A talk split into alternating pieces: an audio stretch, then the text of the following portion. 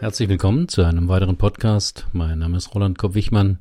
Ich bin Führungskräftetrainer und Coach in Heidelberg. Das Thema heute: Wie lautet die entscheidende Frage? Und warum wir sie oft nicht stellen? Viele Führungskräfte und Mitarbeiter stöhnen über unproduktive Meetings. Dauern zu lange, bringen zu wenig, immer dieselben Kekse. Man kann dem entgegensteuern. Meetings im Stehen abhalten, keine Kekse, Laptopverbot. Aber das reicht noch nicht. Spannend wird ein Meeting erst dann, wenn man die entscheidenden Fragen stellt. Wo ist der Unterschied zwischen Putins Einmarsch in der Krim und Bushs Überfall auf den Irak? Warum schaffen wir nicht die teure Dienstwagenregelung ab, anstatt Mitarbeitern zu kündigen? Alle sollen den gleichen Wagen fahren. Alle.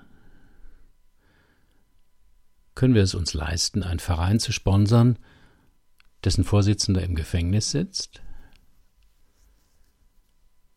Ich finde Ihre Witze diffamierend und nicht witzig. Darf ich das sagen oder muss ich jetzt mit Konsequenzen rechnen? Warum muss der pädagogische Tag für Lehrer nebst Unterrichtsausfall in der ersten Woche nach den sechswöchigen Ferien stattfinden? Solche Fragen sind erhellend, denn sie decken immer ein Tabu auf. Aber natürlich sind solche Fragen gefährlich. Deshalb werden sie nicht gestellt, sondern vertagt, verschwiegen oder ausgesessen. Dafür aber intensiv nach dem Meeting in der Kaffeeküche diskutiert. Die entscheidenden Fragen sind gefährlich, weil es bei vielen Themen eben nicht um die Sache geht, um das bestmögliche Ergebnis, um einen möglichst ausgewogenen Kompromiss, sondern es geht immer um Beziehungen, genau genommen um die Beziehung zu denen, die die Macht haben. Und es geht um Gesichtswahrung, also um die Ehre und um Besitzstände. Und da versteht niemand Spaß. Ich weiß, wovon ich schreibe. Ich bin aus drei Teams rausgeflogen, weil ich immer wieder eine entscheidende Frage stellte. Stellen Sie sie also besser nicht die entscheidende Frage. Das hat natürlich seinen Preis. Dafür müssen Sie dann den langweiligen Vortrag des Marketingleiters ertragen und beklatschen, weil er der Schwiegersohn des Chefs ist.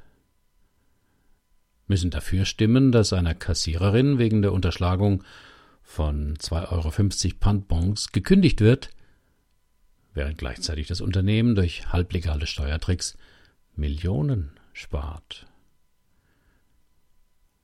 Dürfen am Elternabend nicht sagen, dass sie den Mathelehrer für pädagogisch tiefbegabt halten, weil sie befürchten, dass es ihr Sohn ausbaden muss.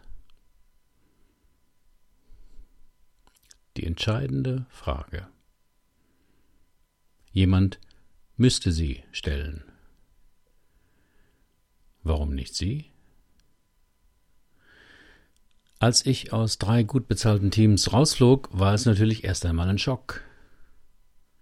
Warum kannst du deine Klappe nicht halten? schimpfte meine Frau. Weil ich nicht wollte, war meine knappe Antwort. Ein paar Jahre später betrachtet war es natürlich sehr gut, dass ich mich damals so verhalten hatte, denn jetzt musste ich meinen eigenen Weg gehen und zeigen, was ich für richtig hielt. So entstanden meine Persönlichkeitsseminare. In jeder Arbeitsbeziehung muss man Kompromisse machen. Davon wird man ja bezahlt und hat einige Annehmlichkeiten.